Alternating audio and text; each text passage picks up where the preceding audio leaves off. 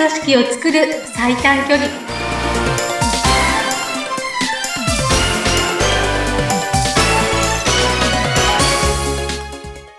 強い組織を作る最短距離。組織力アップコンサルタントの中山智子です。インタビューを務めますズッピーこと逗子秀次です。中山さん今週もよろしくお願いいたします。よろしくお願いいたします。はいあの前回はね個人ではなくチームで良くなる活用ケースということで、まあ、何か企業として広告を出すときにもあの3つ3タイプぐらいいろんなタイプで出してみてもいいんじゃないの？ぼやぼやけて出すよりも全然ちょっとこうコアな人たちにね刺さるようには3つぐらいいろんな赤青黄色でしたっけ？はいそうですね、はい、そういうタイプの人たちに分けて、え作ってみるのもありだよというお話をお伺いしました。はい。はい、あの今回そのパート2で個人ではなくチームで良くなる活用ケースその2、まあ、いくらでも出てきますよっておっしゃってたんですけども、はい、今日ご紹介いただけるケースはどんなケースでしょう？そうですね。えっ、ー、と、これはですね、えっ、ー、と、やっぱり店長さんがいて、何か作るときってやっぱり店長さんが考えることが多いわけですよ。うん。なんですけど、まあ、このタイプのことを知ってね、はい。あの、考えるのを別のスタッフに任せたっていう話です。おおなるほど。店長も、いや、お俺主体じゃなくて君たち主体でやってもらおうって思ったんですね。そうそう。なぜ、何が分かってそうしたかっていうとですね。はい。うん、その店長さんは、その叩き台があるものに対して、はい。これをこうではなくこういう言い方に変えるともっと伝わるよね、とか、うん。うん。あのー、こことここ整合性がないから、こっちの言い方とこっちの言い方をちょっと揃えてみようとか、うん、そういうことはすごい得意なんですよ。はい。だけども、何もないところから何かを作るっていうことにすごくこう負荷がかかるっていうタイプああ、うん。わかります、わかります。なんか題材があったらそれについて、いや、これはこうでしょ、あれはこうした方が、ここは違うんじゃないって言えるけど、ゼロからは考えられないってことですね。できなくないけど、そこにだから労力と時間がかかっちゃうってことが分かったわけですよ。うん、はい、はい。自分としてもそれ嫌だなと思っていたけど、うん、それが、その、チームの別のスタッフさんはそこ得意なんだって気づいたわけですね。分かったわけ。うん、うん。そのタイプ分けでね。はいはい。したら、じゃあ、自分でそこ苦しんで、生みの苦しみをするよりも、うん、そのスタッフに頼んで、こうこうこういうので文章を作ってきて、頼む。でもその子はそんなに、えっ、ー、と、負荷にならずに、作ってくる。じゃあ、それ、それを叩き台にして、じゃあ自分の得意なところ、それをさらに良くする。外へ出せるように変える。そこはだから自分がやる。そんな風にね、あの、変えたんですよ。はい、はい。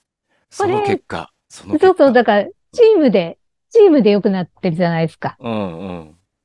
自分がそこは得意じゃないんだってことが分かったら、うん、そこ無理して時間かけて、うん、うーんって、あの、こう、得意じゃないのに時間をかけて頭悩ましてやるよりも、うん、それが苦にならない人が自分のチームの中にいるって分かったら、うん、その人に頼んでしまう。いいいですよね。それこそやっぱチーム、チーム力ですよね。個人でないチームですよね。そうそうそうあの、自分がね、そのリーダーだからって全部担わなくてもいいじゃないですか。うん、うん。うん。で、その人が不得意だったら同じ風に大変になっちゃうけど、うん、分かってるわけですよ。もうタイプ分けしてあるから。はいはい、あ、この人01が得意なんだって分かってる。うん。分かってるから、じゃあ01が得意な人にそこの部分をお願いする。うん。で、出てきたものに自分のこう本来の能力を発揮して、外へ出せる形にする。うん。そういう役割分担。そうだ。それこそチームだ。本当に。そうそうそう。もったいないですよね。なんかあの、まあ、いろんなタイプの人もいるかと思うんですけども、あの、私なんかも特に自分でできることは全部自分でやっちゃった方が早いやとか思っちゃうんですけども、うん、人の力を借りることですよね。やっぱね、大事なのね。うん、そう思います。で、それの良さっていうのは、はい、結局、その頼まれた人も、自分もこのチームの一員なんだっていうふうに、うん、意識思ってもらえる。うん。そうなんですよ。そういうことって全部店長がやるものだっていう、こう、なんか他人任せって言ったら変だけど、うん、そうではなくて、みんなでその同じ目標だったり課題に向かってやっていくっていう意識も生まれたりする。うん。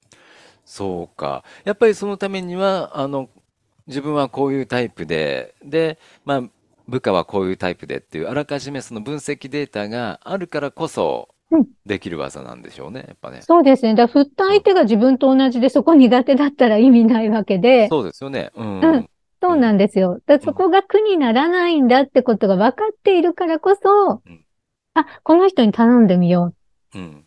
うん。で、それがだから、こう、ポンと上がってきたときに、うん、ああの相手を褒めるポイントも合致するじゃないですか。はいはいはい。うん、これ結構前に話した話も絡んでくるわけですけど、うんうん、その人が嬉しい、認められたいと思っているポイントを褒められるかっていう話前にしましたよね。はい。はい、で、その人それがだから苦にならない得意なんだから、うん、認めてもらったら嬉しいポイントなわけですよ。うん、で、店長だって、自分はそこ苦手でやりたくないけど、うん、あ、この子やっぱりこういうこと得意なんだって思ったら、うん、本心からちゃんと褒め褒めてあげられるし、感謝できるじゃないですか。はい、はい。で、ここってほら、その、デコボコをしっかりリスペクトできるっていう。うん、リーダーだから全部持ってるわけじゃないんだよっていう話ですよね。うん、大事なポイントですよね。うん。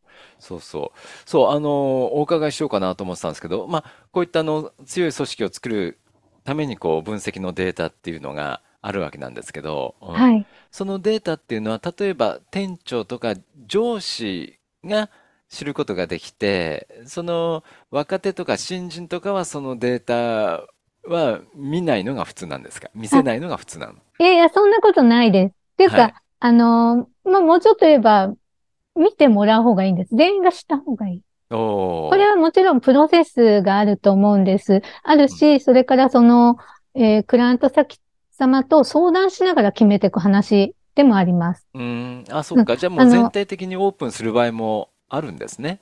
データをね。というか、ほぼそっちのケースが多いです。あ、ただ、一気にはオープンしない。まず、やっぱりその、心情として、うん、こう、トップの方からだんだん降りていく方が自然なんですよ。まあそうだよね。部下が、うん、部下に先に渡してさ、この上司をこう、こう操ってやろうみたいね。ですよね。だだから、大抵は最初から全部オープンじゃないんですよ。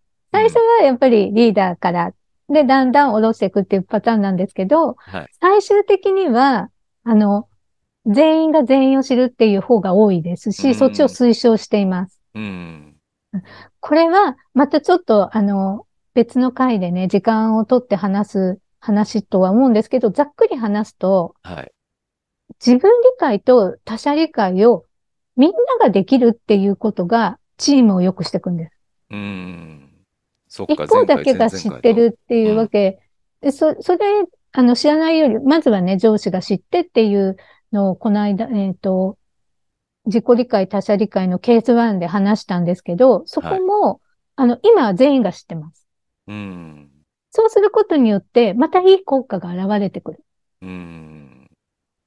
そうか、そうか。じゃあ、そっか。上上司だけが隠し持って、まあ、そう、そう、ね、操作するっていうとこうさ、あの、聞こえもいい、あの、言い方も良くないですけど、はい。本来はもう全体、もう企業自身全員がお互いを知っているという状況がクリーンなんですね、非常にね。はい、そうです。ただ、うん、もちろん全部を開示するかどうかも、それも相談で決めていく話だし、うん、まあ正直言うと全部開示しない、一部はやっぱり開示しないことが多いんですけれども、うんやっぱりその文字化しているものの中にはね、うん、教育ポイントとか マネジメントポイントっていうものもあるんですよ。うん、そんなのだって本人が見たら気気分良くないじゃないですか。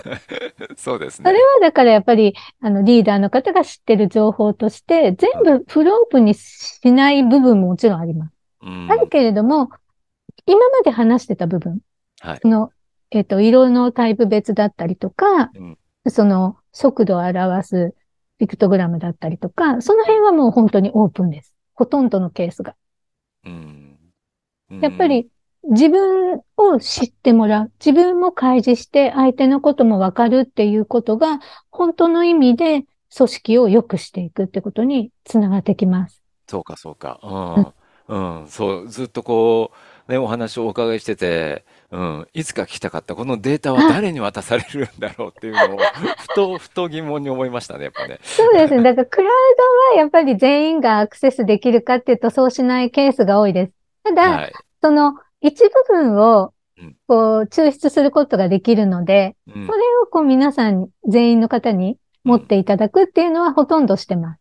ああ、そっか。うん。うん、ちょっと疑問がと解けました。うん。そういえばこれはなんか上司だけが隠し持っていい、いい、いい時にこう、操るあれにデータになってないかなと思ったんですけど、操るって言葉が良くないですね。あ、でもね、でもね、その気持ちわかります。うん、やっぱり最初はね、そういう方いっぱいいらっしゃる。入り口は、あ、これがあったら、こう、従業員、部下を思うようにマネジメントできるのねと思って入れるっていう方も多いんですよ。やってみる。うん、でもね、だんだん変わっちゃうの、これが。そういう気持ちだったのが、うん、あ、そうじゃないんだ。なんか、なんていうのかな。人によっては、あ、自分の理解が本当に人の人間の理解っていうものが全く足りなかったんだなっていうふうになったり、うん、あ、自分はこういうとこ得意だけど、ここ持ってないことをここの人は得意なんだっていうふうに、うん、さっきの本当にね、部下をリスペクトできるっていうことが自然に起こってくるんですよ。はいうん、だからね、入り口はもちろんそういう気持ちもありだと思うし、そりゃ経営者さんだったらそう思うの、そう思わなく思わない人なんていないと思うんですね。はい。うん、でも取り入れてみたら、それ以上の効果がある。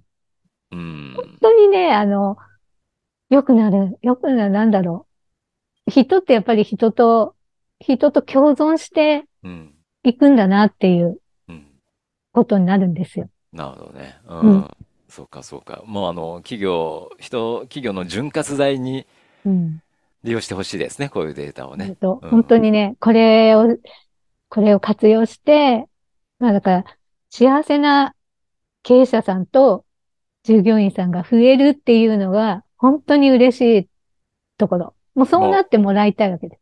そうだね。そこがもう、中山さんの生きがいですね。そうです、そうです。これで潤ってくれれば。うん、そう。働くことを楽しくするっていうワードもね、うん、前お話ししたと思うんですけど、はい、本当にそうなってもらいたいんですよね。うんうん、そうですね。ぜひともこの1000万人の AI 分析データ、はい、独自のデータですので、こういうのを活用して、えー、潤った組織を、うん、えー、目指していただきたいと思います。はい。中山さん、今週もありがとうございました。はい、こちらこそありがとうございました。はい、次回またいろいろと聞かせてください。はい、よろしくお願いします。